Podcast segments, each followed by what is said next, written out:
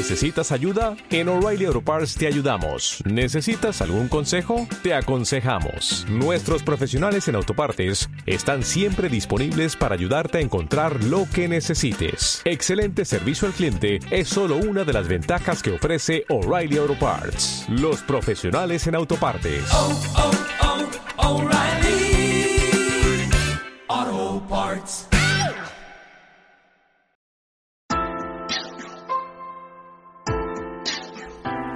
Lengua Cesada.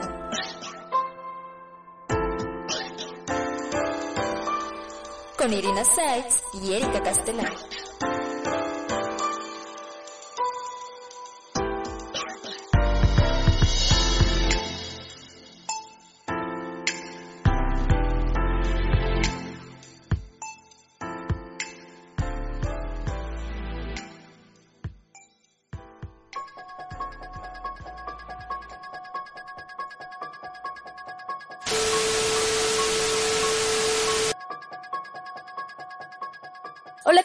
Sí, bienvenidos a otro episodio más de este su podcast Lengua Zafada. Yo soy Irina Seitz y el día de hoy les tenemos un programa que sé que les va a encantar porque hablaremos de los cuatro mejores personajes del género slash. Así es, les saluda Erika Castellán y tal como menciona Irina, les traemos un especial de terror con los iconos del slasher. Si bien en este episodio terrorífico les contaremos qué hay detrás de Freddy Krueger, Michael Myers, Letterface y Jason Borges, cómo fueron creados, analizaremos su comportamiento, haremos crítica de las respectivas películas donde son protagonistas y les diremos unos datos curiosos. Y por último debatiremos sobre cuál de los cuatro es el rey del slasher, así como su respectivo aporte a lo que es este género de terror. Así que sin más que decir, damos inicio a este episodio de Lengua Zafada.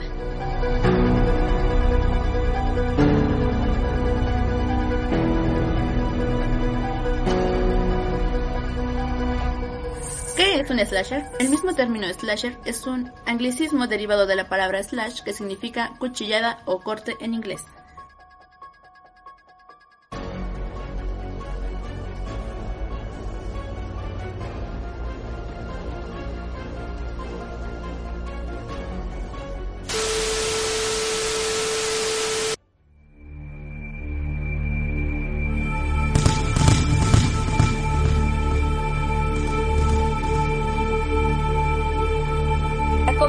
Segundo especial del mes de octubre, les vamos a hablar un poco del género slasher, el cual es un subgénero del terror que tiene como característica principal la presencia de un psicópata que asesina brutalmente a adolescentes y jóvenes que se encuentran fuera de la supervisión de algún adulto, como es el caso de los clásicos Viernes 13, Halloween, Masacre en Texas y Pesadilla en la calle Elm, películas que catapultaron el género en los años 80, siendo parte de la época de oro del slasher junto con otras más como Child's Play, Sleepy Camp, Prom Night, entre otras. ¿Tú ya viste todas esas películas, Erika? Sí, la mayoría sí las he visto, son un género que en especial me gustan mucho y más los clásicos de los que le vamos a estar hablando más adelante. Sí, la verdad va a estar muy muy bueno. Así que bueno, ahora empecemos con estos clásicos y comenzamos con el personaje más viejo. Habló claro de Letterface, villano de la saga Masacre en Texas, de 1974.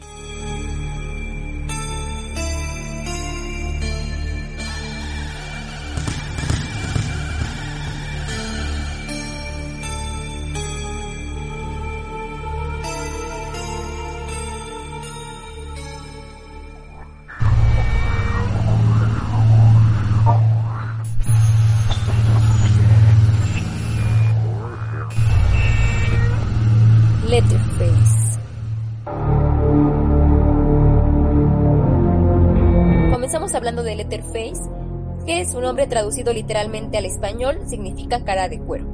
Y bueno, este es un personaje ficticio creado por el guionista Kim Hinkle y el director Toby Hopper.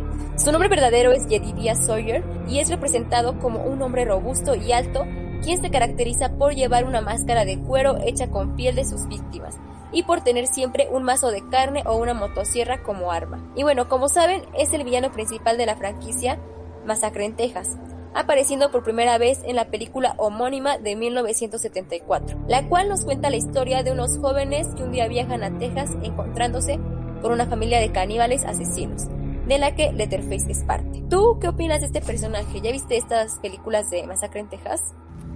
Sí, son muy buenas películas. Creo que son de las primeras películas que empecé a ver así como de terror, suspenso.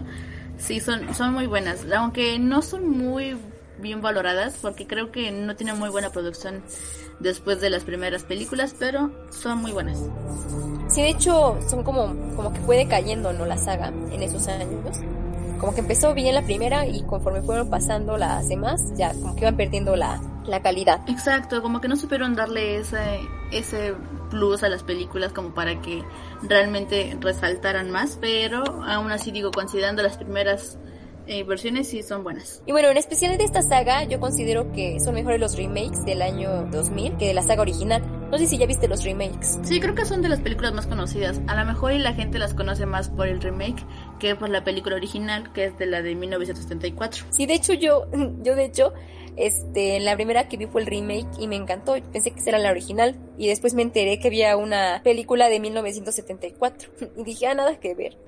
Exacto, como que no, no tiene mucha concordancia y aparte digo, la producción cambia obviamente y la calidad de las películas en la forma en la que narran la historia cambia mucho. Sí, es que bueno, después de la primera película de 1974, este, no me dejarán mentir que pues como que va perdiendo el miedo e incluso el sentido, ¿no? De las mismas. Porque bueno, en las películas posteriores a la primera, del 1974, a Letterface lo van haciendo más tonto. Y si bien aunque sabemos que el personaje piensa como un niño y se deja manipular por su malvada familia, pues su decadencia pues es evidente y pierdes el miedo por él. Los que hayan visto la saga de los 70s, 80s sabrán de lo que hablo. Y también otra cosa a resaltar es que la familia que le ponen en las películas del remake está mejor construida que la anterior, ¿no? Que las de las otras películas. Cambia de familia cada rato, entonces yo creo que el remake es muy recomendable, los remakes de los años 2000. Exacto, aunque no está de más también recomendarles el clásico de la primera película y ya después Ah, el obvio. remake para que nos den su opinión sobre qué es lo que opinan, si cambió mucho, si no les gusta, si no les gustó, etcétera, etcétera. Entonces, ¿tú con cuál te quedarías? ¿Con el remake o con la primera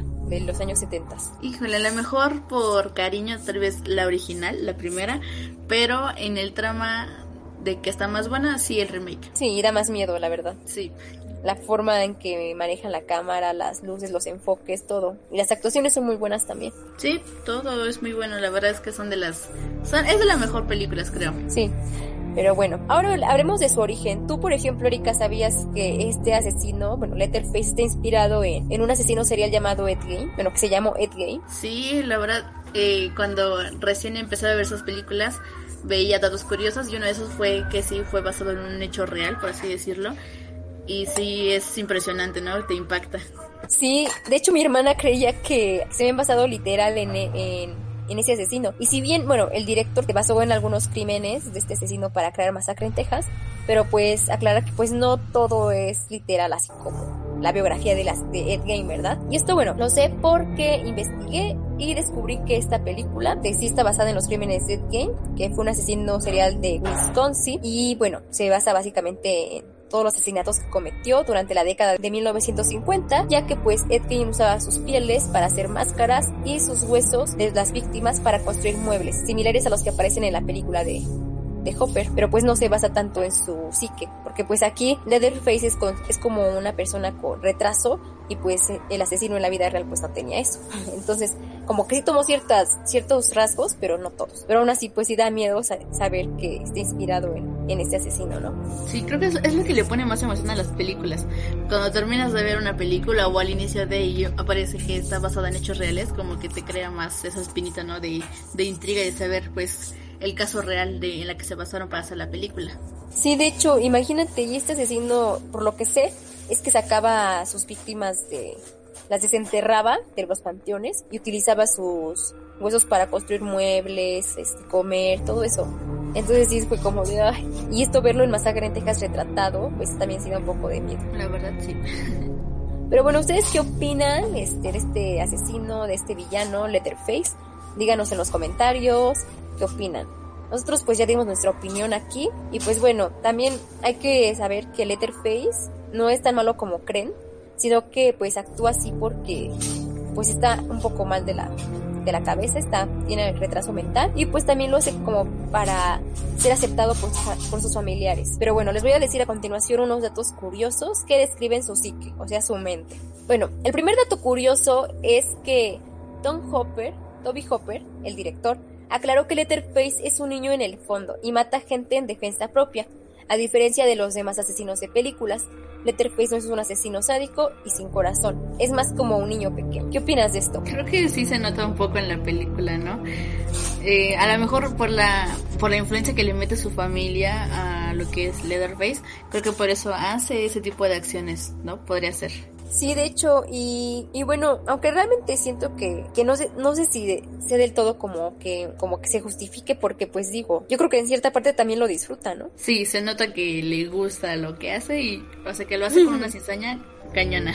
Aunque luego también, fíjate que es uno de los personajes que mejor desarrollaron asesinos este, del slasher, porque pues sí tiene una justificación y realmente utiliza la piel no nada más por usarla, sino porque quiere cubrirse su su deformidad, ¿no? Como que es incluso inseguro de sí mismo. Y no sé si te acuerdas del remake del 2000, creo que 3 o 6, se llama Masacre en Texas, el comienzo. Sale un actor que se llama Matt Boomer, algo así. Y bueno, bueno, sale un actor, ¿no? Y en la película ese actor hace un personaje al que Leatherface le quita la cara, ¿no? Y se la pone porque pues como el actor, el personaje es guapo, Leatherface le quita la cara y se la pone encima como creyendo que pues va a ser así, se va a ver bien, ¿no? Entonces ahí como que sí te dan como un poco de, de cómo es y de cómo piensa, ¿no? Exacto, o sea, me recordó a una escena de la película del demonio, no sé si la hayan visto, que el demonio pues les quita las partes de los, del cuerpo a las personas, pero según a lo que él necesita, entonces se me figuró más o menos eso, ¿no?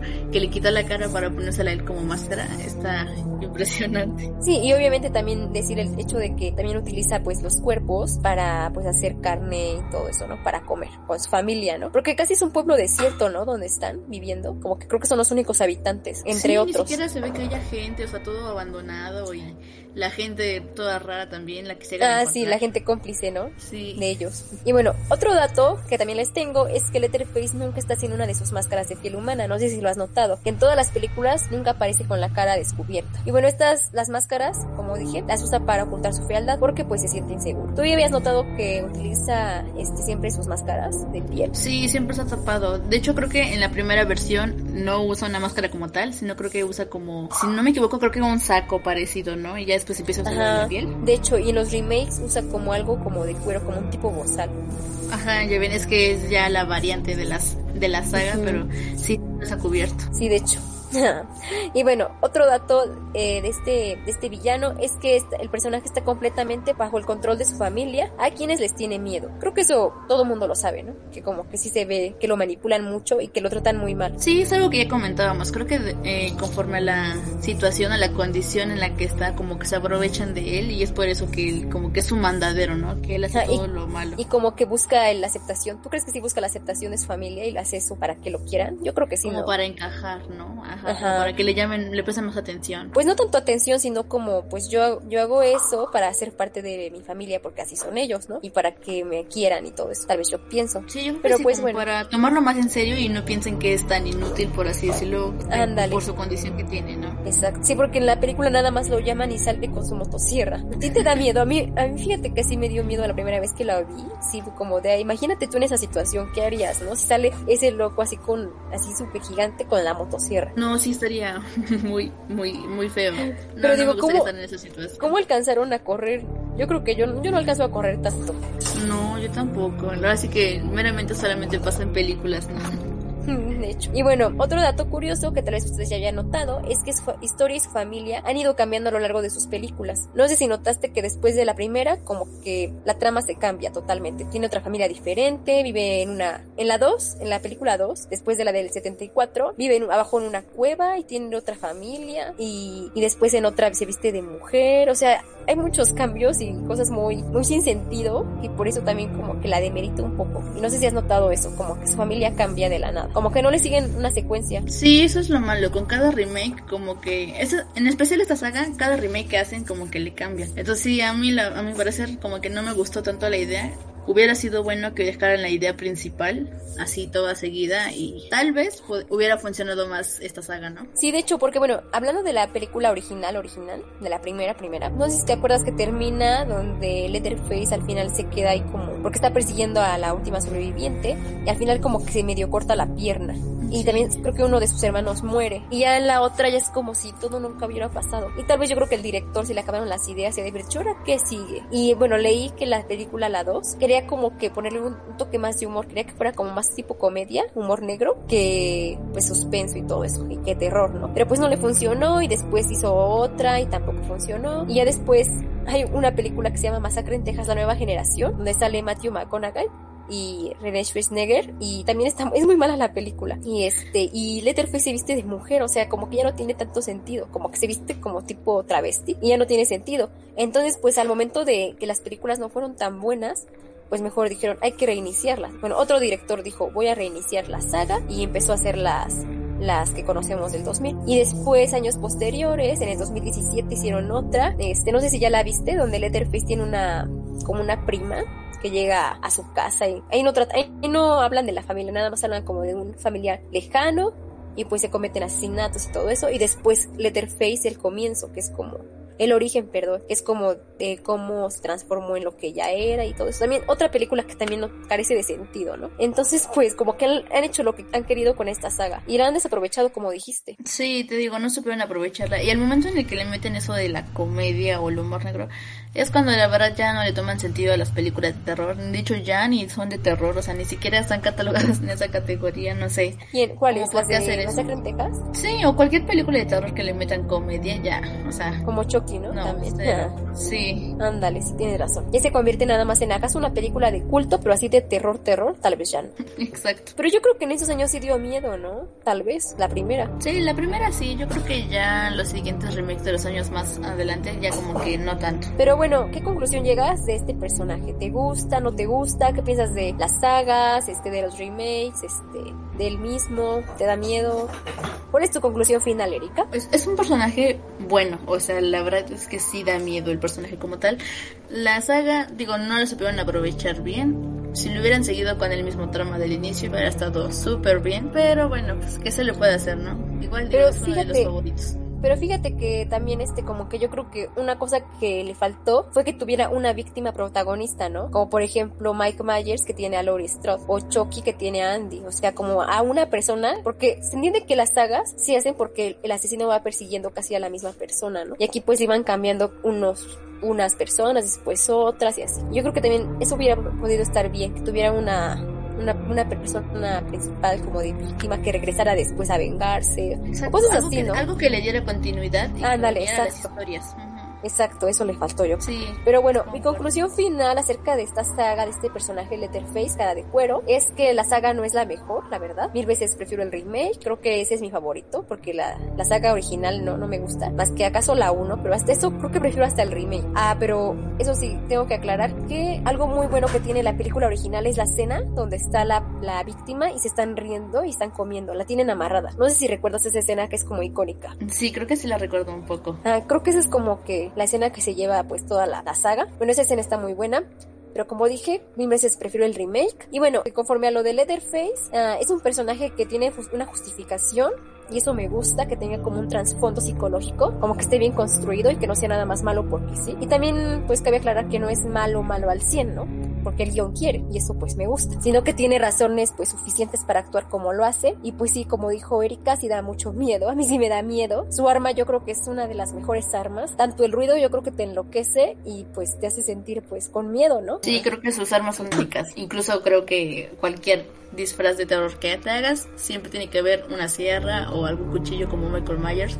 Algo muy característico, ¿no? Exacto. Y también eso de que se ponga de máscara la, la piel de sus víctimas también me, me parece algo muy terrorífico. Y pues bueno, eh, si bien como dije, es un buen personaje, que pues no lo supieron mucho como conseguir seguirle la pista, porque pues lo hicieron bastante tonto, como que fue decayendo poco a poco en la saga original, hasta convertirse en un chiste básicamente, ¿no? Es el más longevo, como ya saben, y pues sin duda un gran personaje. Aunque pues no puedo decir lo mismo de su saga original. Esa sería como mi conclusión. Hay también decir que en la película más reciente de Masacre en Texas, que es creo que Letterface el origen, algo así, este, yo creo que le faltó demasiado al actor y a la a la trama en, en sí, porque pues no te explican muy bien el origen, ¿no? Ni siquiera se parecen los actores. No sé si ya llegaste a ver esa película. No, como que esas ya no las, ya no las seguí viendo. Digo, sí, me enteré y me llamó la atención en su momento, pero no, como tal no la he visto. Bueno, no se las recomiendo.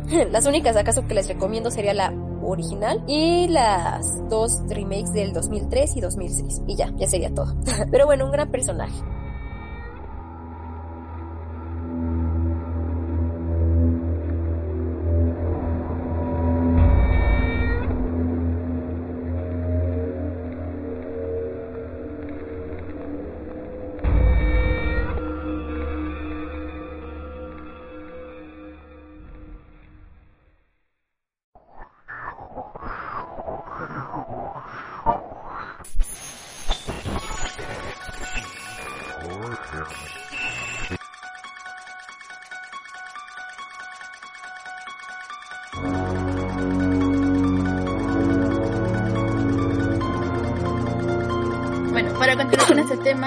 Vamos a hablar del personaje que inició el slasher como lo conocemos, quien es Michael Myers, el cual, bueno, es un personaje de ficción de la serie de las películas Halloween, creado por George Carpenter, quien apareció por primera vez en Halloween de 1978 como un pequeño niño de 6 años que asesina a su hermana mayor y 15 años más tarde escapa del psiquiátrico para asesinar a su hermana menor, Lori. Eh, bueno, Michael Myers, como sabemos, es un asesino psicópata por naturaleza y pues no hay una explicación racional detrás de lo que llega a ser en sus acciones, ¿no?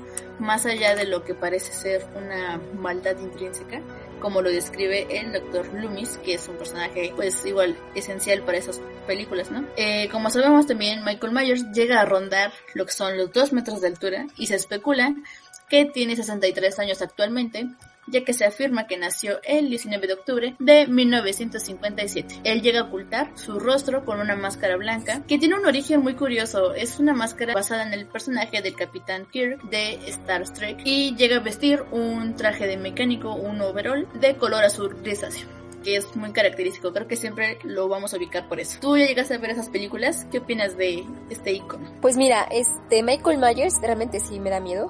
Yo creo que de todos los personajes es el, villano más psicópata porque no habla, no se expresa, es como, como si no tuviera ningún, ningún sentimiento. Digo, al menos Letterface, el anterior del que hablamos, pues se ve como que sufre o cosas así, ¿no? O tiene al menos un sentimiento o algo. Pero este como que se ve como, pues como si no fuera un humano, si fuera un robot nada más. Y de hecho este personaje cabe decir que fue el que inició todo esto. Bueno, si bien años atrás ya había iniciado este género del slasher con psicosis, todas esas películas de los 50, 60 creo, pero pues esta fue como la, la que lo renació, la quiso como que, que todos los demás directores copiaran la misma fórmula, como fue Freddy Krueger, Jason, Chucky, etcétera, ¿no? Como que este fue, este personaje fue el que dio inicio a todo esto, este director. Y pues bueno, este, respecto a que sí, un icono del slasher, es, es obviamente que sí es un icono, es una pieza fundamental del género. Como dije, fue el inicio de, fue el que inició esta época de oro que tuvo el slasher a finales de los 70s y principios de los 80s. Y puedo decir que es el personaje más misterioso de todos, ya que jamás en la vida ha hablado,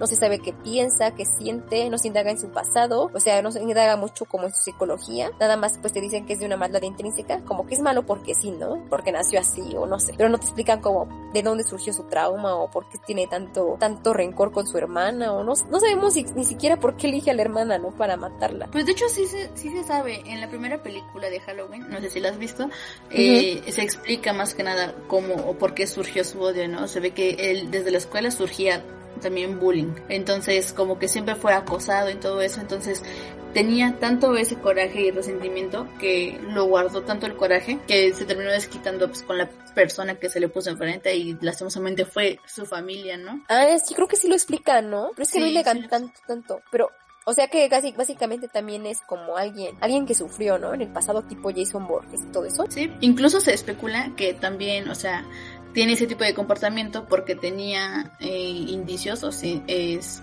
Sí, indicios de sufrir esquizofrenia. Oh, mira. De hecho, ahorita lo vas a comentar en el origen del personaje, ¿no? Que está muy interesante. claro. Pero bueno, eh, te seguía diciendo que, bueno, a mí sí me daría miedo, por ejemplo. No sé si a ti te da miedo Michael Myers, a mí sí. Yo creo que si me topara con él, pues sí, sí me, sí me espantaría mucho. Aparte, su máscara, que como mencionaste es de Star Trek, es la misma, ¿eh?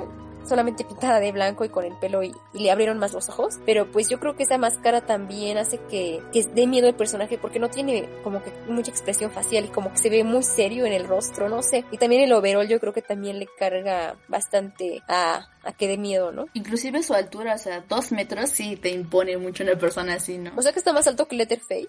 Sí. Sí, ¿verdad? Sí, de hecho sí se ve, o sea, como que digo, como les comento, o sea, impone la altura, ¿no? Imagínate verlo así y, tú, pues, muy pequeño, bueno, no sé, en mi caso, pues sí, me queda bastante sí, de hecho, alto. Como a las piernas, ¿no? casi, casi, sí. Pero bueno, esas películas tú ya las viste todas, ¿verdad? Todas, todas, todas, todas. ¿O, o hasta cuál has visto? Eh, sí, he visto todas desde que reiniciaron la saga otra vez y así. La última, bueno, falta todavía ver la de Halloween Kills, que se estrenó la semana pasada. Entonces sería cuestión de ver esa. Y aparte de que ya se anunció que va a haber una última entrega ahora Halloween Ends. Ajá, la final hasta el 24 de octubre, pero del próximo año. Órale. Pues mira, a mí las películas, la verdad, es de la saga me parecen buenas. La, las primeras tres donde sale Jamie Lee Curtis son geniales. Y eso me gusta de que le mantienen en continuidad de que sea la misma, la misma víctima, ¿no? Y eso pues como que sí te da ganas de seguirla viendo porque dices, ¿qué va a pasar con Lori? ¿Qué va a pasar? Etcétera, ¿no? Porque es una batalla como entre ellos dos, si te das cuenta. Y la demás gente pues es la que se le interpone a Michael, pero en sí como que en sí la batalla es entre Lori y pues Michael Myers. Y pues bueno, estas películas a mí sí me pero ya después de, de la 3, que es la 4, la 5 y la 6, yo creo que esas sí son las peorcitas, donde ya Lori tiene que una hija y la hija ya es la protagonista y después este, como que no, no hay sentido ahí y después vuelve a empezar otra, otro reinicio de saga que es H2O de los 90, del 98 y Resurrection con Jamie Lee Curtis ya un poquito más grande, con pelo cortito y ahí pues ya no te explican qué, qué, qué onda con esta hija que tuvo en las otras películas y después de eso vuelven a reiniciar la saga en el 2017,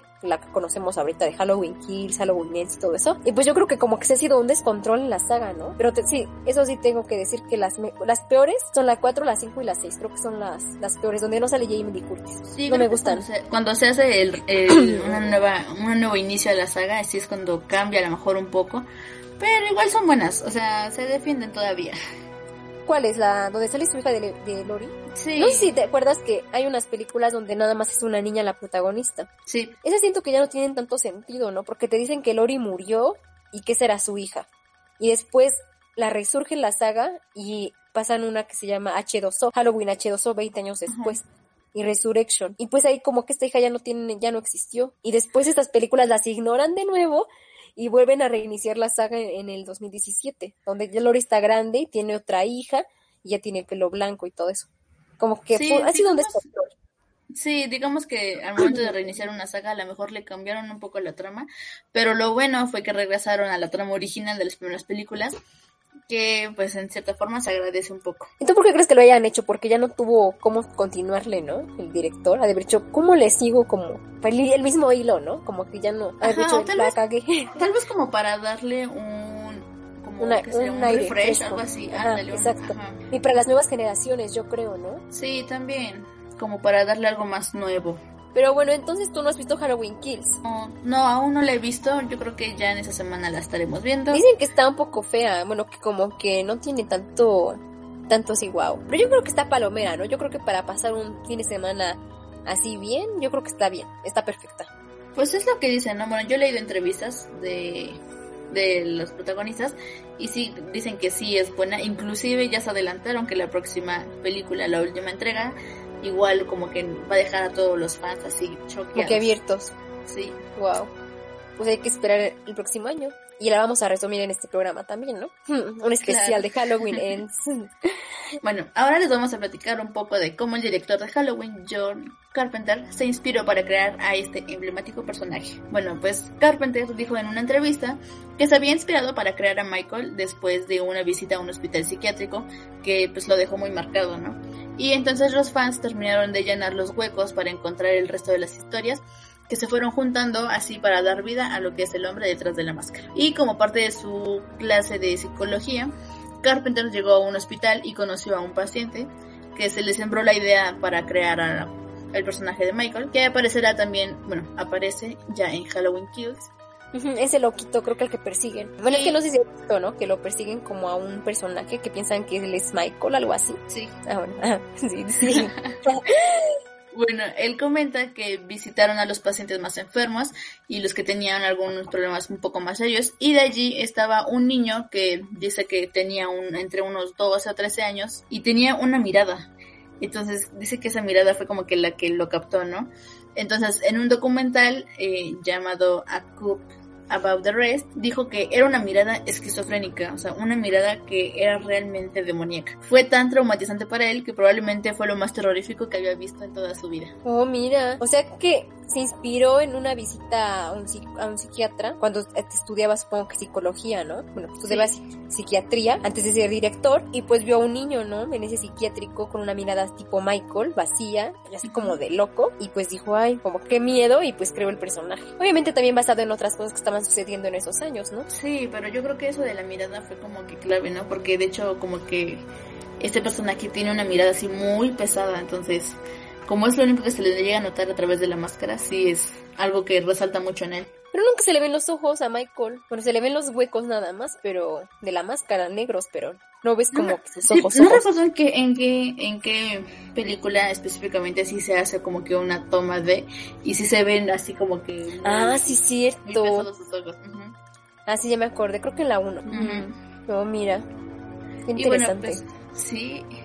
Y como les comentaba, pues la mirada de este extraño niño pues dejó marcado al director. E incluso se menciona en la película cuando el médico trabaja, ah, bueno, trata a Michael. Dice que en la película el doctor Loomis eh, comenta que esa cara está vacía, sin emociones, los ojos totalmente negros. Y lo describe como los ojos del demonio, ¿no? Eh, especifica que gastó ocho años tratando de alcanzarlo y otros siete intentando poder encerrarlo pues daba cuenta de que lo que estaba viendo detrás de sus ojos de niño era pura maldad. Y sí, es muy notable, ¿no? Sí, de hecho el doctor Loomis se la pasa persiguiendo a Michael porque en como que tiene esa esperanza de que se vuelva bueno, si te das cuenta. Pero al final se da cuenta que no, que no tiene remedio, que es una persona ya sin, pues sí, que tiene el corazón pues malo, ¿no? De nacimiento, yo creo. Sí, en cierta forma digamos que el doctor Loomis es como que la única persona que conoce bien a fondo a Michael, entonces él cree que tiene el, el poder o sabe cómo detenerlo, pero pues te da cuenta que a la vez no. No, porque creo que Michael lo mata, ¿no? Sí. O lo asesina. Sí, de hecho, Sí, yo sí, también sí. dije, tal vez Michael no, no le haga nada al doctor, ¿no, Loomis? Porque pues digo, a- al menos alguna, todas las personas yo creo que han de tener a, pues al menos una a la que quiere, ¿no? Pero Michael yo creo que no quiere a nadie. Y sí, y lo termina matando. no. Sí, exacto. Es como que lo único, bueno, lo malo, ¿no? Uno pensando que a lo mejor y sí él podría haberlo hecho cambiar o calmar, pero pues ni siquiera eso resultó. Sí, de hecho. Y bueno, continuando con esto, les voy a comentar unos datos curiosos sobre esta saga. El primero es que, como ya les habíamos comentado, Halloween contó con muy poco presupuesto. Fue tan limitado que el equipo responsable compró una máscara que les costó tan solo 2 dólares. Esta máscara era la que utilizó William Shatner en Star Trek para la muerte de su personaje, que es el Capitán Kirk. Esta máscara la fueron pintando de blanco y se le colocó el cabello y por último se le moldearon los agujeros de los ojos. Una muy buena curioso. máscara. Que yo no hubiera imaginado que era la de Star Trek, aunque ya le tenía parecido a otra, pero dije, "Mm, no, ni idea. Michael Sí, la no, y es- popularizó más. Es lo que les comentaba, ¿no? Imagínate una máscara así X súper barata se convirtió en algo ya muy icónico y muy reconocido por todo el mundo. De hecho, ¿te la has visto en tiendas de disfraces? Sí, ¿no? Sí, creo que es súper básico que la vendan, o sea, no puede haber una tienda de disfraces donde no la vendan. Ay, qué miedo usarla, ¿no? Pues sí, la verdad sí, pero está buena, es una buena máscara, aunque es muy sencilla, es como que el clásico. sí, de hecho. Otro dato es que John Carpenter era admirador del trabajo de Alfred Hitchcock. Él eligió a la actriz Jamie Lee Curtis para interpretar al papel de Lori, en parte como un homenaje al maestro del suspenso. Esto porque la madre de Curtis, Janet Leigh, fue elegida por Hitchcock para el filme de Psicosis. Mm, mira, no sabía. De hecho, desconocía bastante que fuera la hija de la protagonista de Psicosis. Sí, yo también desconocía el dato, pero qué bueno que se inspiró en ella, ¿no? Y qué bueno que la escogió ella. Siento que es una pieza clave para la, la saga, ¿no? Bueno, es que Jamie Lee Curtis hizo una gran carrera en la actuación, porque yo creo que si no hubieras hecho nada, pues hubiera sido otra actriz como de los ochentas, como que pues ya nadie recuerda, ¿no? Pero como hizo bastantes películas buenas en Disney, bueno, la de Viernes de Locos y así otras más, pues yo creo que eso le ayudó para que ahorita en la, en la actualidad todavía se mantenga en, en el ojo público, ¿no? Y pues le dé renombre a la saga, porque imagínate, es como si Johnny Depp, este, o cualquier otro actor hayan hecho una saga así, y en, los años donde no eran pues tan conocidos y después como que hacen que la saga aumente de valor, ¿no? Porque salen ellos. Así pasó con Jamie Lee Curtis. Exacto, bien decías, yo creo que de las películas que más se le reconoce a Jamie Lee Curtis es por Halloween y sí, este, es muy notorio porque como es tú, a partir de que aparece ahí, como que eso le da un poco más de fama, además de toda la carrera que tiene como excelente actriz. Sí, de hecho. Bueno, otro dato curioso es que el título original de Halloween iba a ser The Baby Sister Murders, pero pues el productor Irwin Jablans aseguró que para el filme tendría un mejor éxito si se escogía a lo mejor un nombre que llegara a girar alrededor de la celebración de la Noche de Brujas. Oh, mira. O sea que se iba a llamar Baby Sister Murders, pero al final decidió por Halloween, ¿no? Sí, y Sí, de hecho también cambio, creo ¿no? que lo hizo, lo hizo para como que se identificara más la película y para que fuera estrenada precisamente en estas fechas de Halloween. Y creo que hasta la fecha sigue siendo estrenada en estas, pues en estos días, ¿no? Sí, exacto. Fue una buena decisión. Y Una gran estrategia que- de sí, por parte, todo. ándale, eso te iba a decir algo. ajá. Por parte de mercadotecnia y eso, todo eso funcionó muy bien. Otro dato es que Carpenter llegó a realizar el score de Halloween en tan solo tres días. Ese director es reconocido por musicalizar sus propios filmes, por lo que Halloween no fue la excepción. Que creo que su el, el soundtrack de la película es como que muy muy muy conocido, muy icónico, ¿no? Sí, es como tun, tun, bueno, sí, es, es así.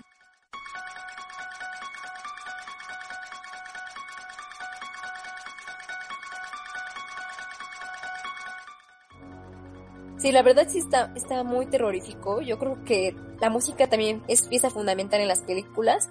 Y en esta pues lo fue para crearnos ese miedo, esa como... Esa emoción, ¿no? Porque sabes Esa que emoción. Empieza a sonar, cuando empieza a sonar el tono, sabes que ya se acerca y no hay marcha atrás ante eso, ¿no? Exacto, exacto, sí. Y por último, comentarles que ese director, John Carpenter, recibió por dirigir el filme 10 mil dólares. Sin duda creo que fue su mayor ganancia.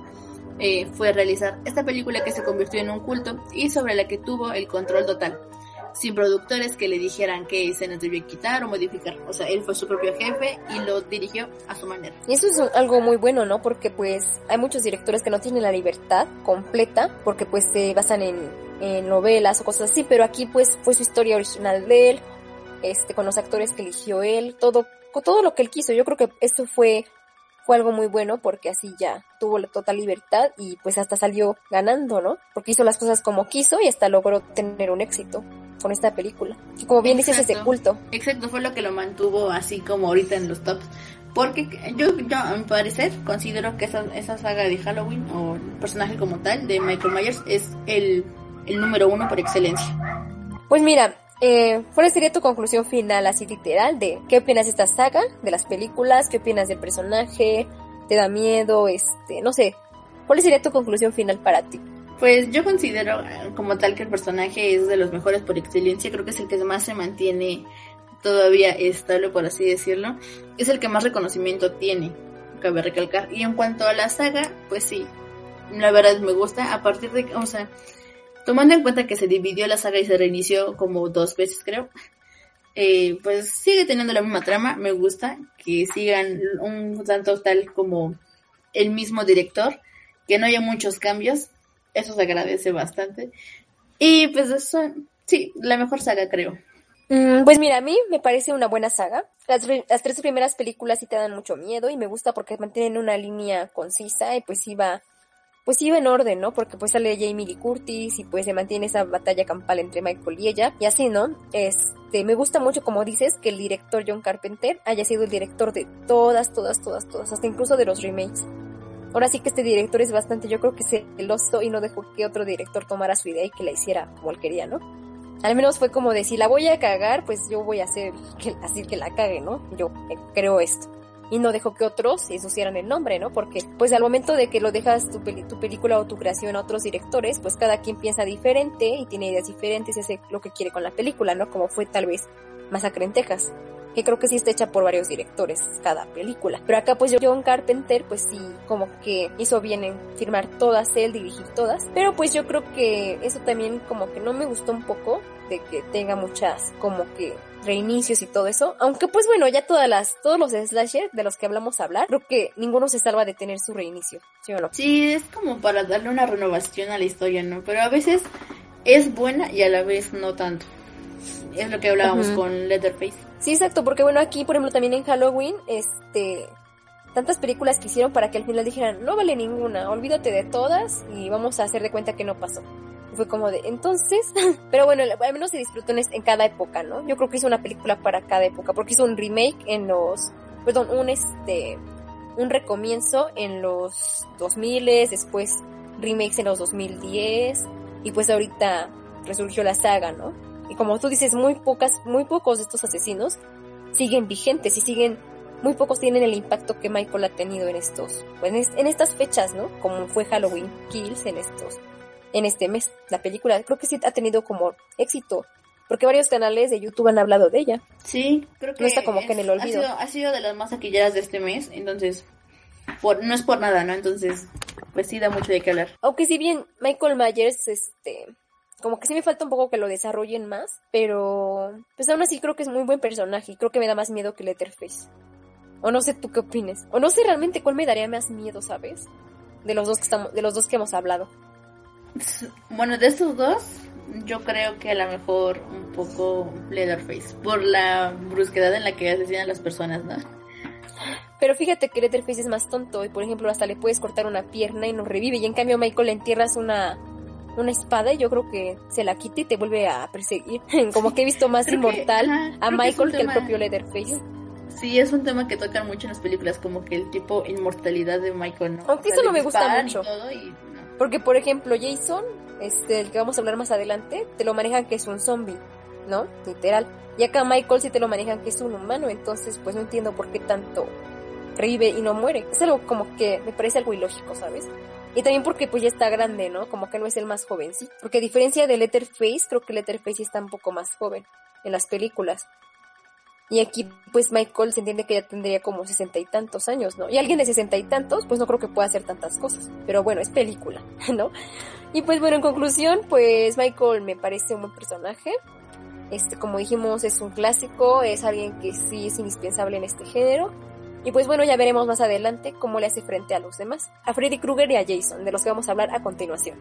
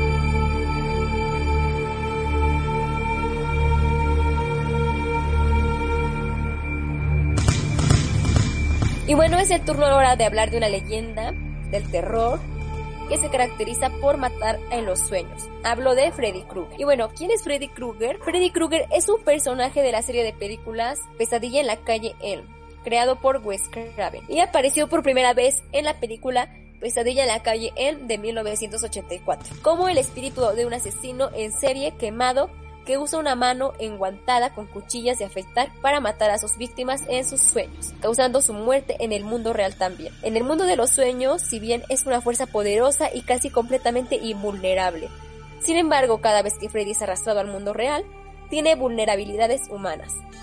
Tú, Erika, ¿qué opinas de este icono del terror y de esta saga? En mi opinión, creo que son de los que más me daría miedo, ¿no?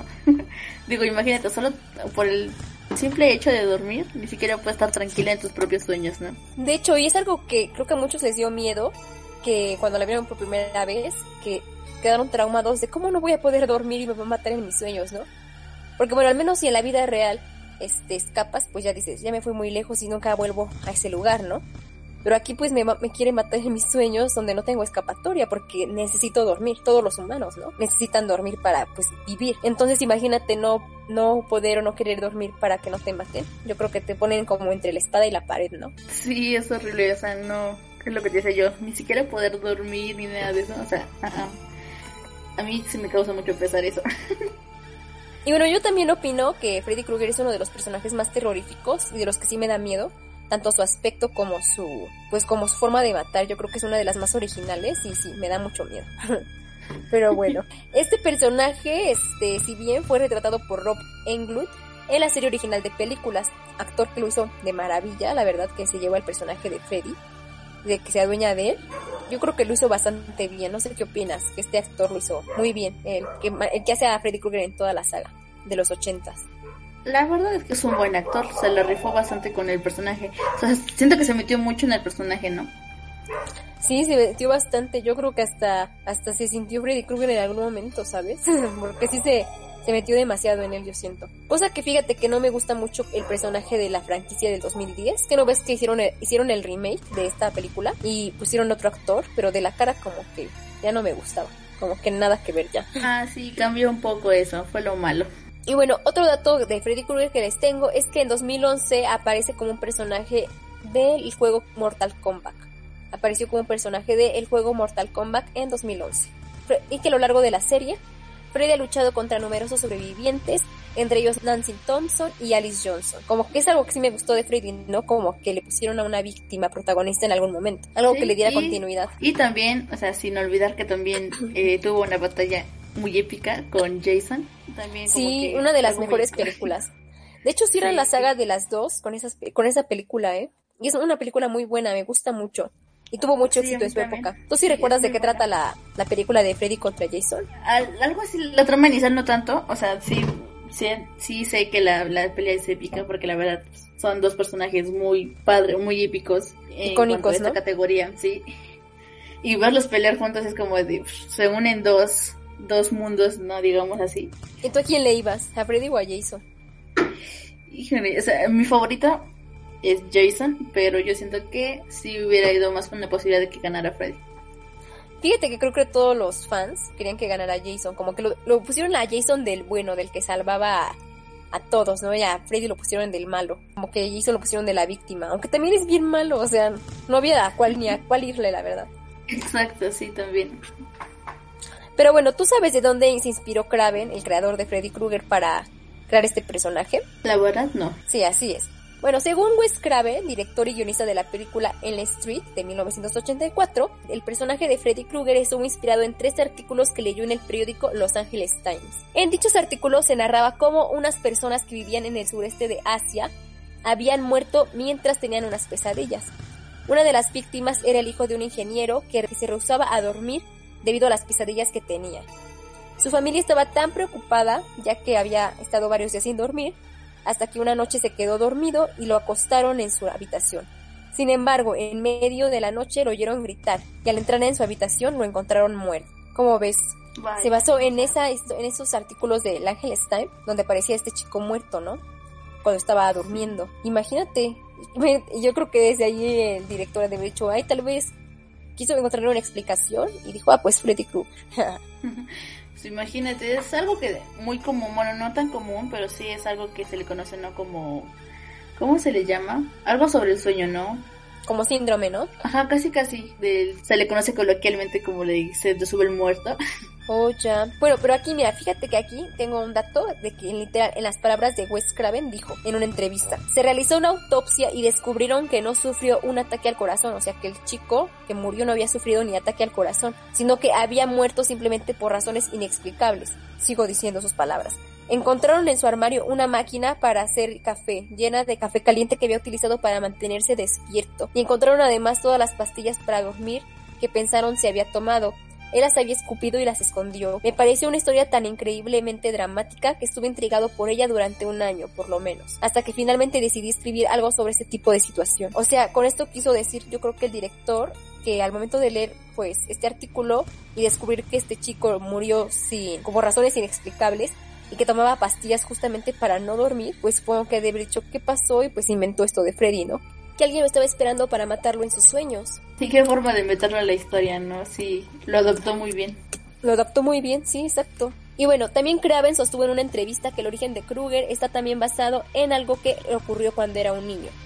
Ya que, bueno, una noche mientras estaba en su habitación, el director, escuchó unos ruidos y vio a través de, una, de la ventana a un hombre de aspecto tenebroso que estaba en la calle. El hombre lo miró directamente a los ojos sonriéndole y Craven se escondió. Tras estar escondido en su cama, volvió a asomarse por la ventana y descubrió que el hombre seguía en el mismo lugar. Craven le contó a su hermano mayor cuando él bajó las escaleras para examinar, no había nadie en la calle. Según el director, la idea de un adulto que era aterrador y disfrutaba asustando a un niño fue el origen de Freddy Krueger. Y bueno, también otro dato es que la idea del guante está basado en, en el temor inconsciente que tienen los humanos a las garras o a las cuchillas, según dijo este director. ¿Cómo ves? Sí, muy, muy este, traumante lo de las cuchillas, ¿no? Y sí es cierto, creo que es algo que lo caracteriza mucho a él, además de su suéter icónico de rayas y su sombrero, las garras en especial, es como que lo que resalta de él. Sí, de hecho el suéter también, este, en- investigué que este, el director quiso que fuera de color verde y rojo porque supuestamente esos colores, según una revista científica, chocan mucho a la retina humana, o sea, como que la retina humana no los, no los puede soportar ver por mucho tiempo. ¿Cómo ves? Yo pensaba, dije, es como un suéter navideño, pero pues en sí fue como todo con un propósito. Y pues aquí su, su arma, que es aquí la, el guante, yo creo que lo, lo, lo puso porque como sabía que todos los asesinos de Slasher tenían que tener a fuerza un arma icónica, pues dijo, pues mi asesino, mi creación no se puede quedar sin, pues sin un arma, ¿no? Icónica de él. Porque bueno, Jason tiene el cuchillo, ¿no? Como un machete. Como una Este-. ¿Cómo se llama? El Leatherface tiene su mazo y pero su sierra, ¿no? Y Michael Myers su cuchillo. Y pues este Freddy, pues dijo, ah, pues pues, tengo que ponerle un arma, ¿no? Entonces le puso las cuchillas. Y pues su sombrero y su suéter para identificarlo. Y su cara quemada, por supuesto. Yo creo que es uno de los mejores diseños de, de un villano. Uno de un villano del slasher. Exacto, Está muy bien es de- pensado. es de los únicos a los que sí se les llega a ver el rostro, ¿no? A pesar de que lo tiene quemado, él no lo cubre con ninguna máscara, como los demás. Sí, exacto. Y bueno, aquí te tengo unos datos curiosos, les tengo a los que les gusta Freddy. Y pues bueno, el primer dato curioso que les tengo es que en Estados Unidos, en exactamente Los Ángeles, ¿sabías tú, Erika, que el 12 de septiembre se declaró como el día de Freddy Krueger? El 12 de septiembre de 1991. Órale. No, no lo sabía, pero. O sea qué- qué que padre, ¿no? el mes pasado fue el día de Freddy Krueger y nosotros ni en cuenta, pero pues ya ves. Nosotras ocupadas celebrando septiembre por el 15 de septiembre aquí en México y teníamos el motivo para celebrar a Freddy. Exacto, habíamos hecho un especial. Pero bueno, otro dato que les tengo es que resulta que en 1941, este, esto referen- referente a la- al origen de Freddy, ¿tú, tú sabes cómo, cómo nació Freddy? Obviamente en la historia, hablando de la historia. ¿Sí sabes cómo nació? Eh, no como tal, como Porque, que bueno- no tengo bien el dato, ajá. Según este dato, este, resulta que en 1941 su madre, Amanda Kruger, fue encerrada accidentalmente en un manicomio llamado Westin Hills. Su madre cabe aclarar que era una monja, ¿no? Entonces este, fue encerrada por error en este manicomio cuando era aún pues pequeña y fue donde fue violada por cientos de veces por muchos maniáticos, ¿no? Por muchos locos de, de ese lugar. Y tiempo después quedó embarazada de Freddy, quien se le designó como el hijo bastardo de 100 maníacos. Ay, no, qué horrible, ¿no? De haber sido, pero pues sí, ese fue su origen, así nació, y pues de ahí viene toda su locura y maldad, de tanto loco y así. Como ves, sí está muy traumante su origen, la verdad. Sí, Está muy feo. Creo que Horrible. prefiero el, prefiero el origen de Leatherface o de Michael Bueno, Myers. ¿no? Michael, sí. Porque Michael Myers, fíjate que nació en una familia bien. Bueno, quién sabe, porque dicen creo que también Sí lo Tenía problemas. también en su casa.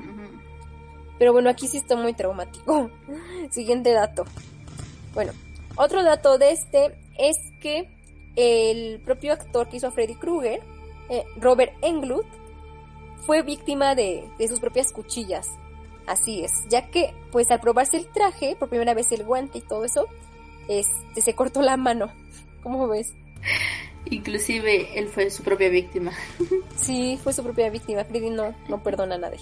Y bueno, otro dato, el cuarto dato que les tengo, es que en la primera película Freddy solo tuvo 7 minutos de pantalla. O sea, no salió más, solamente 7 minutos de pantalla divididos, obviamente, ¿no?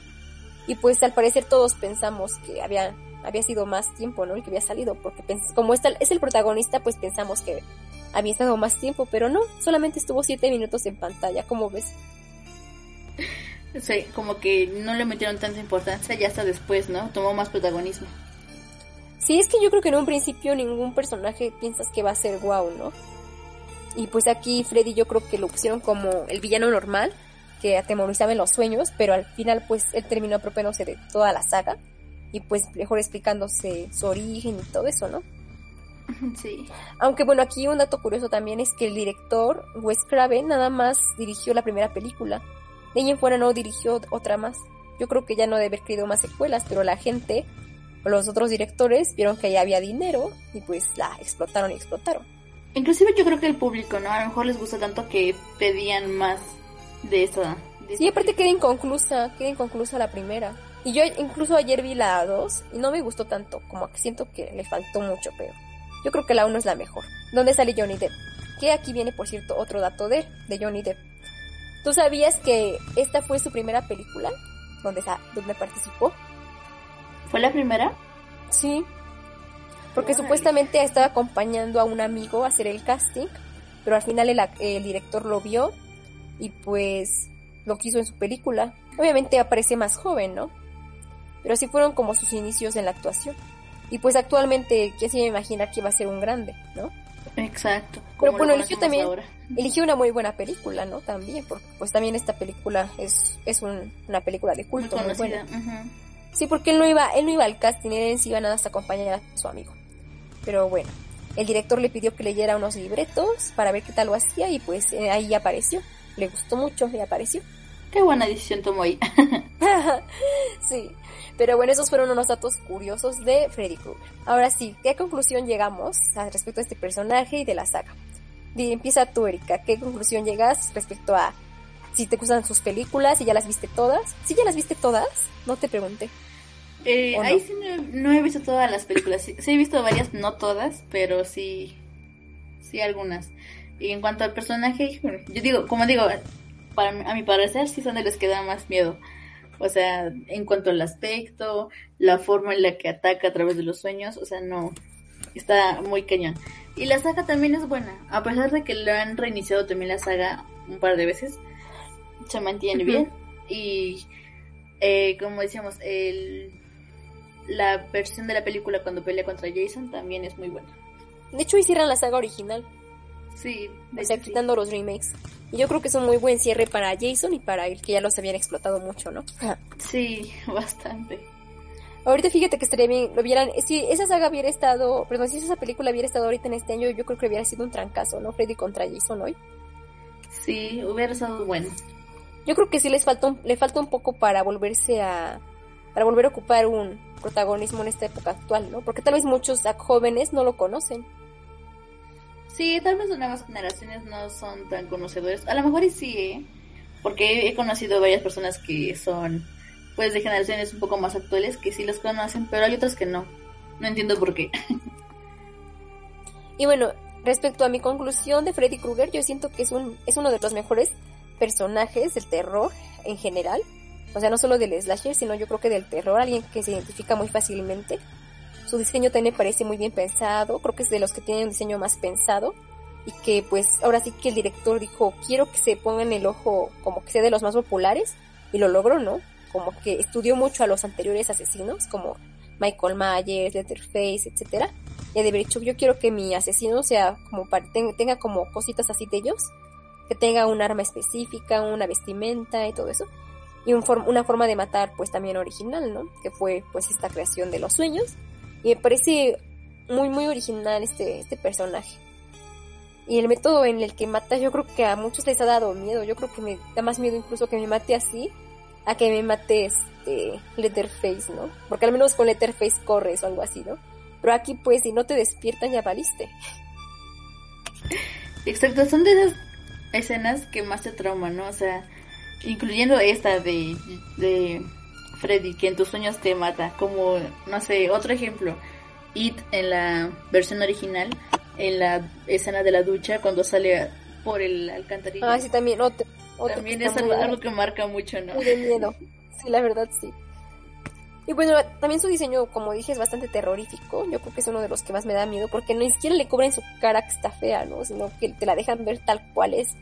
Exacto, es lo que te comentaba, digo, es él se muestra tal y como es y no se oculta a través de una máscara como los demás personajes.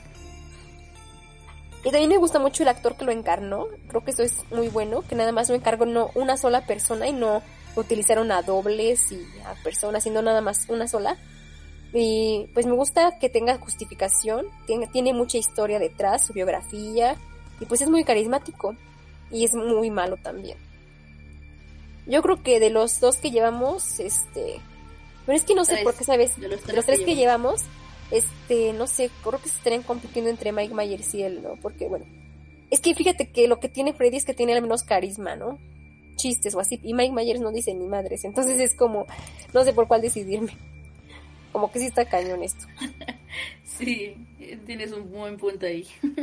Pero bueno, ahora vamos con el último personaje, también otro icono, otro icono, ¿verdad?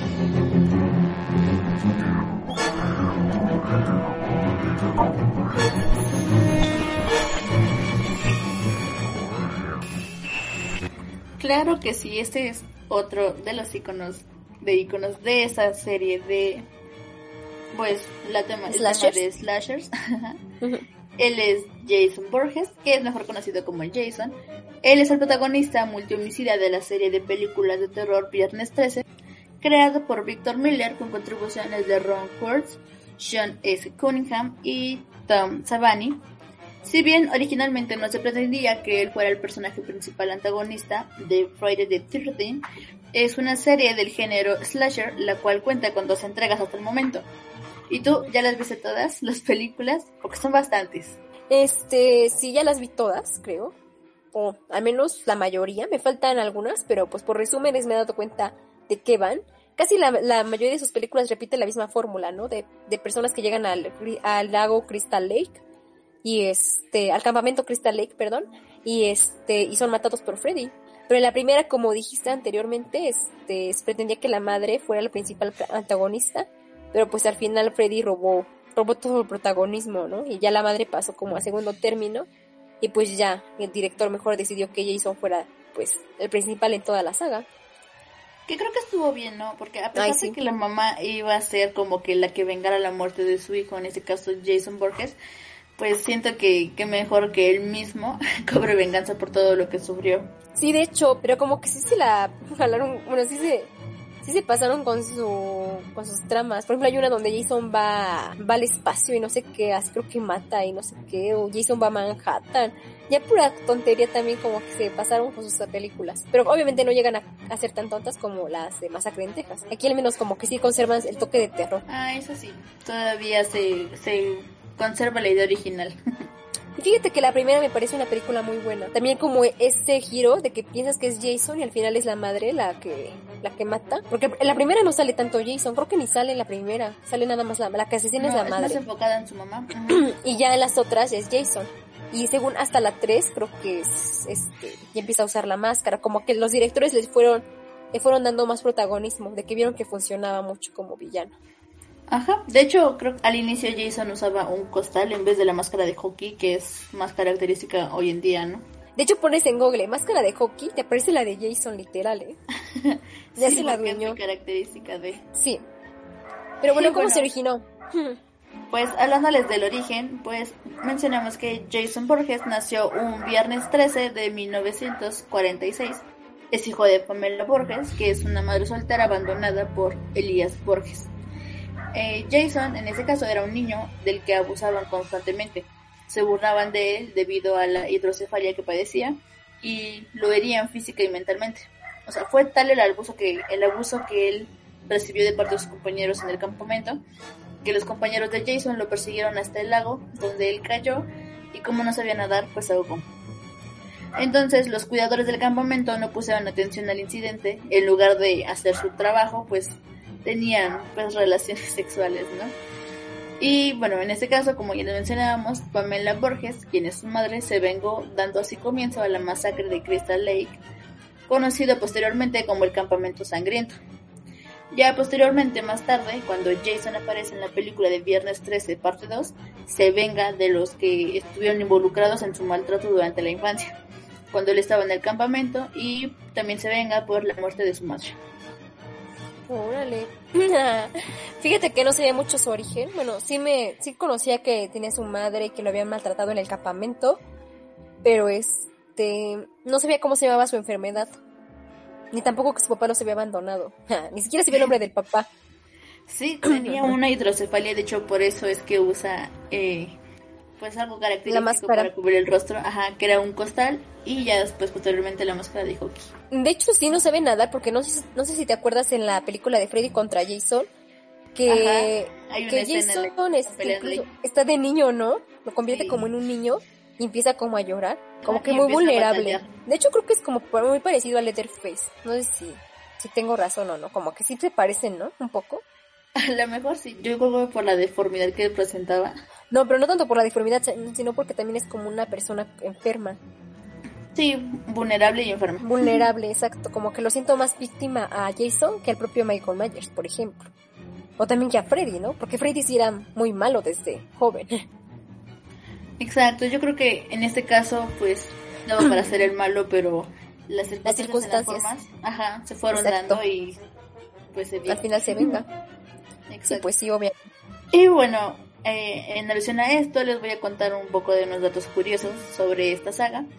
Y bueno, el primero es que en 1987 se tenía planeado hacer lo que era un pequeño crossover entre Jason Borges y Freddy Krueger. Este crossover aparecía en la película Nightmare on the Elm Street, en un flashback en donde Freddy trabajaba como un cuidador del campamento Crystal Lake. Este llegaría a aparecer molestando a Jason, y bueno, cuando Jason aún era joven, pero por desgracia esta escena fue nunca fue filmada. Que hubiera sido un buen sido para hacer el remake, ¿no? Sí, pero fíjate que como que como que ya nada que ver, ¿no? Como que se iba a ver muy forzado porque Freddy que iba a tener que estar haciendo de cuidador en el campamento, o sea, what the fuck, ¿no? Como que como que ni al caso. Yo creo que estuvo mejor lo- la trama que le pusieron en la de la de Freddy contra Jason. Esa trama sí estuvo muy muy buena, muy bien pensada. Aunque igual si se hubieran si hubieran llegado a filmar esta escena, o sea, hubiera sido como que ya una pista o una un aviso de que iba a haber la próxima película de Jason de hecho, hubieran hasta podido hacer una venganza de Jason contra Freddy cosas así, ¿no? Ajá, algo así hubiera sido. Desentrañar un poco más el pasado, ¿no? Como de ellos dos, como mezclándolos. Ándale, exacto. Ya casi casi me dices, me dice la, bueno, dices como que Freddy iba a ser el papá de Jason, ¿no? Imagínate que hubieran puesto ese dato, ¿no? Que Freddy era, era eh, Elias Borges. No, estado muy loco. sí, muy loco. Bueno, siguiendo con estos datos, bueno, el segundo dato es que durante toda la franquicia de lo que duró Viernes 13, Jason ha sido interpretado por tres actores diferentes, algunos haciendo la versión de adulto y otros la de joven.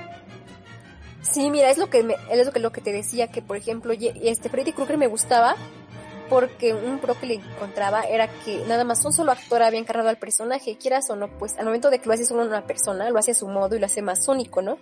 A comparación de que lo hagan muchos.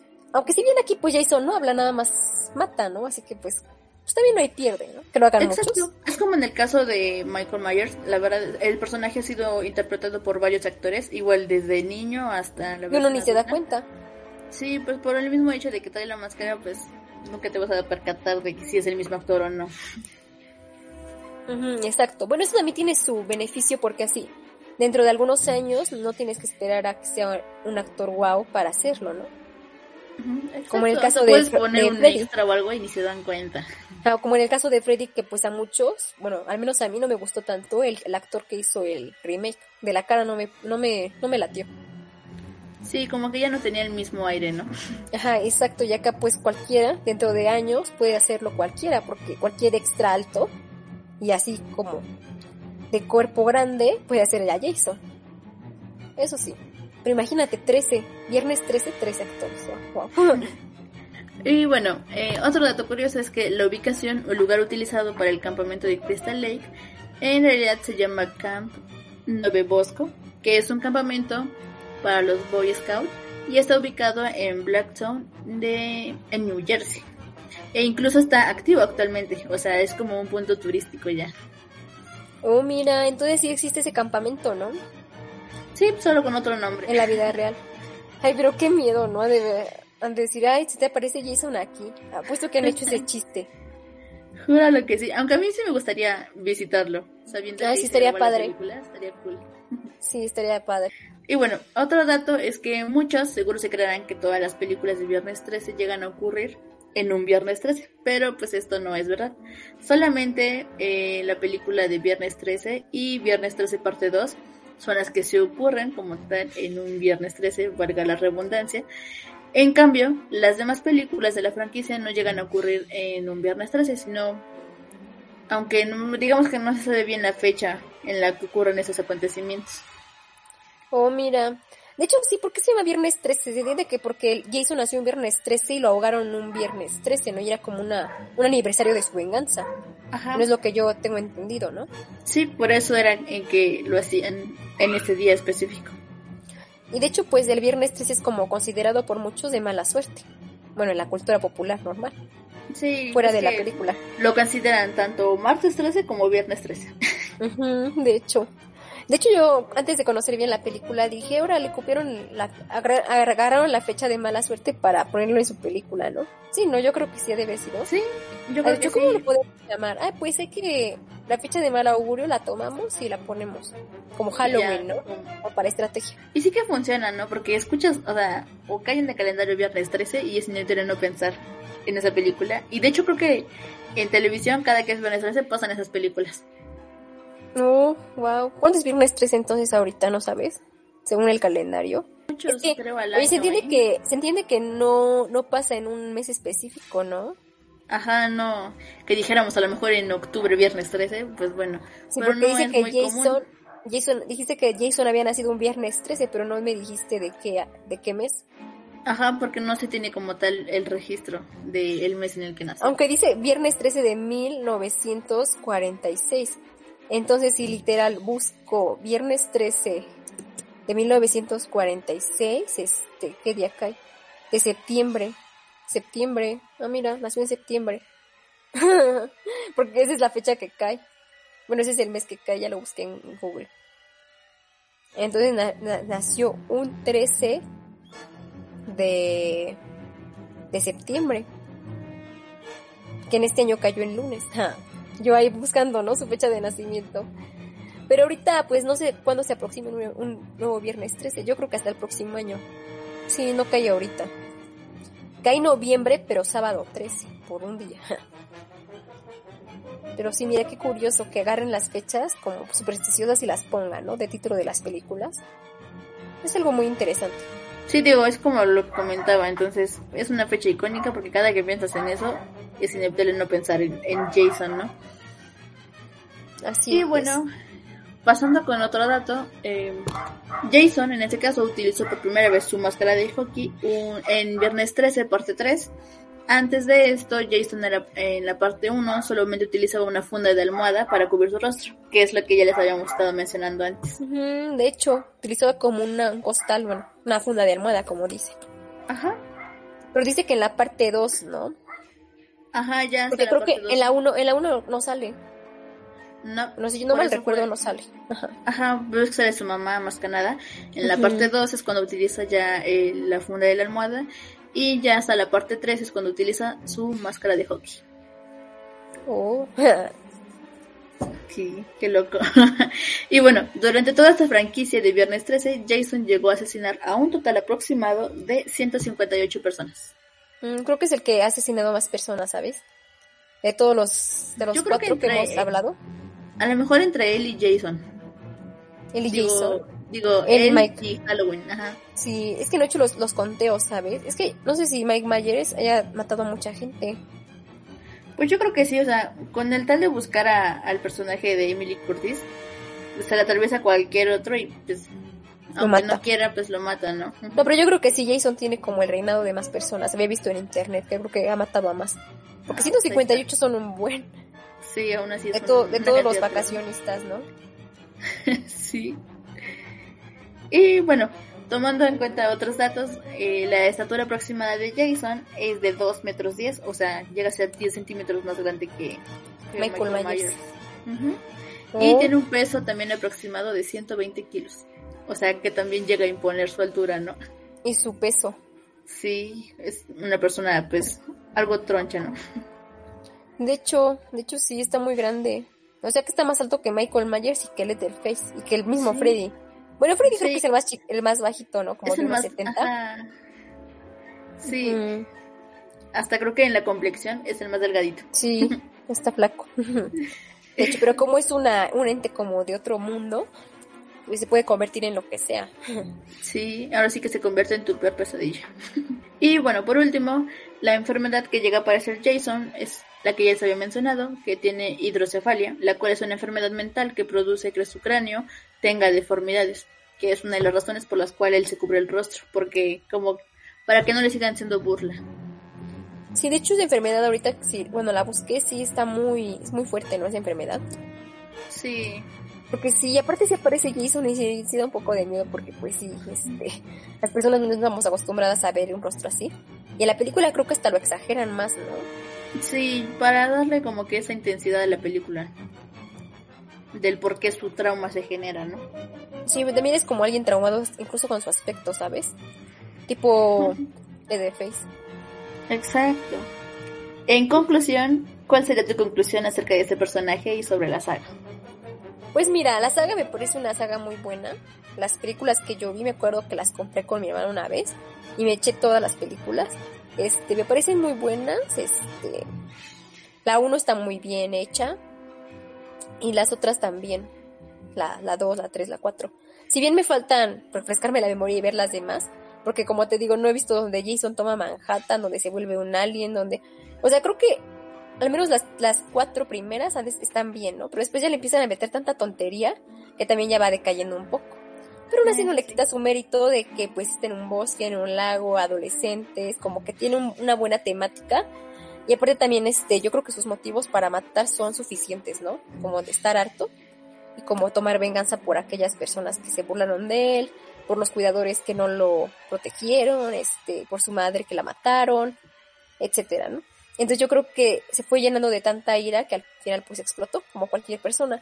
Y me parece que es un personaje que está bien desarrollado, que tiene bastantes justificaciones, uno de los más altos y de los más fuertes, y que al final se convierte en un zombie y todo eso. Yo creo que es uno de los mejores, ¿eh? Es una combinación como entre Letterface, de vulnerable, y, y, entre Michael Myers, de maldito, ¿no? También, porque pues es malo también. Aunque si bien se ve que no nació con esa maldad, ¿eh? sino que las circunstancias... ajá Exacto. Y aunque no habla, fíjate que siento más empatía por él que por Michael, porque Michael sí siento que no tiene ningún sentimiento. Y al menos, de al menos este Jason, este, quiere a su madre. Y eso es como que wow. Porque se siente como un niño indefenso, o sea, como que realmente es un niño desprotegido. Que en las películas a veces algunas personas usan el recurso de, de disfrazarse de su madre o de él mismo para causar como lástima y que Jason les perdone la vida. Y incluso que no ves que Freddy utiliza ese recurso barato, Freddy, para, para hacerlo vulnerable. O sea, como que es a la vez un personaje muy profundo. Me gusta ese personaje. Y de la saga, pues ya te dije, fue empeorando también con el tiempo. Pero siento que también esto, está, es una buena saga. Y también los remakes son buenos. Exacto, la saga es buena, aunque yo siento que no, no saben buscar o no saben captar el momento en el que ya no deben seguir haciendo más películas. Porque si se hubiera quedado con las primeras cuatro, hubiera estado bien. Sí, aunque también este tiene como ese mi defecto de que no persigue una víctima específico, ¿no? Como que siempre son nuevas personas, nuevas, nuevas, nuevas personas y ya no saben por dónde inventar. Creo que si todas las, todas las películas hubieran seguido la línea de Michael Myers, seguirían funcionando actualmente. Porque a la gente le interesaría ver el combate entre la víctima oficial, entre la víctima principal y el asesino, ¿no? Exacto, sí, eso, ese tipo de tramas es lo que le falta a las demás películas para estar tan buenas y para llegar a tener el éxito que tienen las de Halloween. Exacto. O así tipo Chucky, ¿no? Que también como que pusieron esa unión entre Andy y él y como que siguen teniéndole para explotar. Exacto, aunque además de que ya tenían remakes esas películas de Chucky, también ya le cambiaron al, al protagonista, digamos, que persigue, pues eh, todavía tienen algo de bueno. Exacto. Pero bueno, vamos a conclusiones finales, ¿verdad? Para elegir cuál es el ganador de este duelo de iconos del slasher. Tú, Erika, ¿cuál sería tu el ganador y por qué? Haz un ranking, como un ranking del peor al mejor para ti. pero todos son muy buenos. Sí, la verdad, cada uno tiene lo suyo, pero a ver, si hablamos, digamos, el top del peor al mejor, en último lugar pondría a Letterface ¿Pero por qué? Tienes que decir por qué cada uno es lugar. Ay, pues, pues sí. Yo sé, también yo, digo que porque no lo supieron explotar así como tal. O sea, el personaje pudo haber dado más, pero no le supieron dar este protagonismo que necesitaba. de hecho, tienes razón. en tercer lugar, eh, podría ser. Yo creo que Jason. ¿Por qué? Pues. Mm, yo que. Sí, es que está difícil. O sea, competirían en segundo lugar él y, y Freddy Krueger. Y el top, Michael Myers. Ajá, y en el número uno Michael Myers. Neta. Pero ¿por Sí, qué? bueno. ¿Por, por ser el primero? el Ajá, a mi parecer sí. Digamos que es de, de- Bueno, para empezar, Michael Myers es como que de los más conocidos, ¿no? O sea, es el que tiene actualmente más éxito y todo eso. No, En yo creo que es a- son más conocidos Freddy y Jason, ¿eh? Porque Freddy y Jason hasta salieron en, lo- en Los Simpson Y de Michael Myers nunca he visto parodia. Pero creo no que sé. sí, pero creo que sí sale. ujú. A ver, deja de buscar. A ver, sígueme hablando. Ajá, digamos que yo en sí, en primer lugar pongo a Michael Myers y ya compitiendo en el segundo lugar a Jason y a Freddy. Por el tipo de empatados, personaje ¿no? que tiene. Sí. No, mira, no sale Michael Myers en Los Simpson Pero se ve que se ha tenido algunas referencias en otras películas, ¿no? Sí. Inclusive en series. Y en tu caso, ¿cuál sería tu top? Pues mira, está difícil la decisión de mi top, de cuál sería el mejor, pero... mm, o sea, realmente no quiero seguir como, pues, la, la popularidad de cada uno, como que lo voy a criticar desde mi perspectiva, ¿no? Como si no, no tomara en cuenta el éxito, cosas así. Este... Es que, bueno, es que son diferentes top, porque puedo decirte eh, con el que más empatizo, y obviamente ganaría este Jason y Letterface, ¿no? Porque son como los con los que más los justifico o con los que más puedo empatizar. Después, otro top donde pueda decirte el que más me da miedo puede que sea Freddy. Después otro el que es el más maldito puede que sea Michael. y después cuál tiene las cuál tiene las mejores películas? Yo creo que puede ser este este precisamente Michael o Jason. Incluso las películas de to- de los cuatro son buenas todas las han cagado de alguna manera. Yo creo que todas han, han tenido algo que no, que no nos gusta, porque ninguna saga es perfecta si te das cuenta. Entonces, entonces no sabría como que cuál. Mm, bueno, si nos basamos ya en general, mejor me voy a basar ya en general todo, popularidad, éxito, sagas, este, psicología, mejor construcción de personaje, etcétera. Mm, ay, no es que no sé, es que es muy difícil. Bueno, de películas, de películas así, independientemente del personaje, si me dices qué película es la mejor, cuál saga, podría decirte que este, saga or- original, ¿verdad? No, no remakes, sino la original. La de la Masacre en. Texas sería la última, esa creo que es la peor, porque nada más tiene una buena película acaso y los remakes son los únicos buenos para mí. Esa sería la última, de le seguiría este, esa es como en cuarto lugar, de, conforme a saga. En cuarto lugar, en tercer lugar, perdón, este estaría la de Ay, no sé, yo creo que la de Freddy Krueger. Como que. Bueno, no la he visto toda, pero como que la fórmula siempre se repite, la repite, nada más como que los manda a soñar. Y como que pierde un poco a veces la emoción de esa persecución y todo eso. Como que eso es lo como que le falta. Entonces, después de esa, en segundo lugar, yo creo que estaría. mm, Jason, y en primer lugar, Halloween, de saga. Porque como dices, Halloween sí tiene muchos buenos recursos creo que de, la- de todas las, de las cuatro películas, Halloween creo que sí es la mejor. Que hasta la fecha pues le sigue retribuyendo, ¿no? Y aparte es creada por un solo director. No es como que un director la hizo, después otro y así. Este, y, y me gusta mucho el personaje de Laurie Strode. Creo que es como de, de todas las protagonistas que han salido en sus, en las películas, de todos estos, de todos estos asesinos, Laurie Strode es como que la más top, ¿no? De las víctimas. Es como la más popular como que la, la que le hace frente al, al propio protagonista que es pues Michael Myers. Porque de ahí en fuera las demás protagonistas de las otras sagas pues quedan muy pues al olvido. Entonces yo creo que de, no de sagas, ajá, de sagas yo creo que Halloween se lleva la corona. Este de personaje del diseño, este de quién me da más miedo, quién me impone más.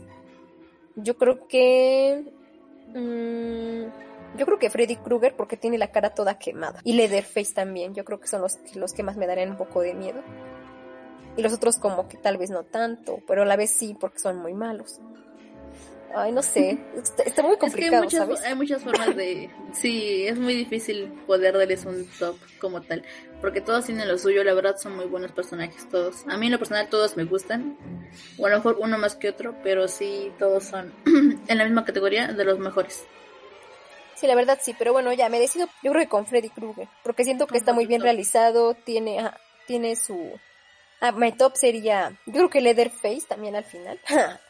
de él seguiría este Michael Myers, de ahí de Jason y al final este Freddy Krueger número uno. Yo creo que Freddy y Jason son como los más top para mí. Sí, Y también también- son buenos. Y también Michael Myers, pues sí, también está muy bien. Pero como que me le falta un poco más de desarrollo. Y en cambio, como que te lo hacen tan inmortal que a la vez ya como que te aburre. Y en cambio, Jason ya te lo especificaron que es un zombie y pues Freddy, este, pues es como algo también como del más allá.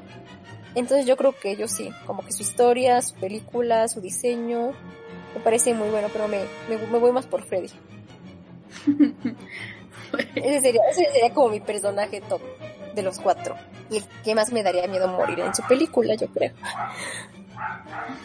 Concuerdo con Porque, bueno. y bueno, pues esto sería más o menos mi conclusión.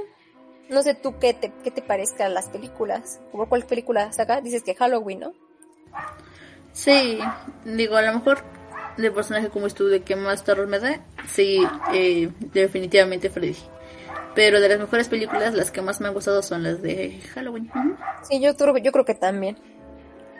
Pero bueno, pues ya más o menos ya estamos llegando a la- al final del programa. Si no es que ya llegamos, ¿sí o no? Espero que les haya gustado mucho. Estuvo muy bueno, ¿no? Este debate. Sí, muy bueno. Esperamos que les haya gustado mucho. Ya llegó a su fin. Este. eh, nos- a nosotros nos encantó. A mí me encantó. No sé Erika, ¿qué te pareció este programa? Estuvo padre, ¿no? Sí. Muy bueno, muy, muy, o sea, estuvo lleno de muchas opiniones divididas, pero sí, muy buen programa. Díganos en los comentarios su opinión, qué es la más importante, qué les parece, cuál es el mejor personaje, por qué, etcétera. La mejor saga. Díganos en los comentarios. Este, como pueden saber, es el segundo especial de El Mes del Terror. Ya tuvimos un especial anteriormente que fue las películas de Tim Burton, el cual tuvo mucho éxito y se los queremos pues agradecer, ¿sí o no? Claro, este, eh, agradecerle más que nada el apoyo que le brindaron al programa anterior, ya que fue muy bien recibido por el público y gracias a eso nos seguimos manteniendo como uno de los programas populares en la plataforma. De Ruta Alternativa. Y pues bueno, nada más les recuerdo, les recuerdo que nos pueden seguir en nuestra página oficial de Facebook. Estamos como Lengua Zafada. Y pues también si nos quieren escuchar en Spotify, también ahí estamos como Lengua Zafada. Recuerden que ahí subimos los programas después de que acabamos de transmitir aquí. Lo subo inmediatamente a Spotify para que lo puedan escuchar una y otra vez sin ninguna interrupción. Y con pues mejor calidad de sonido, ¿verdad? En Spotify. Claro, y lo escuchan completamente completo el programa. Y también decirles que los esperamos el próximo jueves en punto de las 6 de la tarde con un programa nuevo. Y pues con eso nos despedimos. Pónganos aquí en los comentarios quién fue su personaje favorito de todos los que mencionamos el día de hoy. Y gracias por sintonizarnos. Yo soy Irina Saiz Y yo soy Erika Castellán. y nos Y oímos, nos oímos en la próxima. próxima. Bye.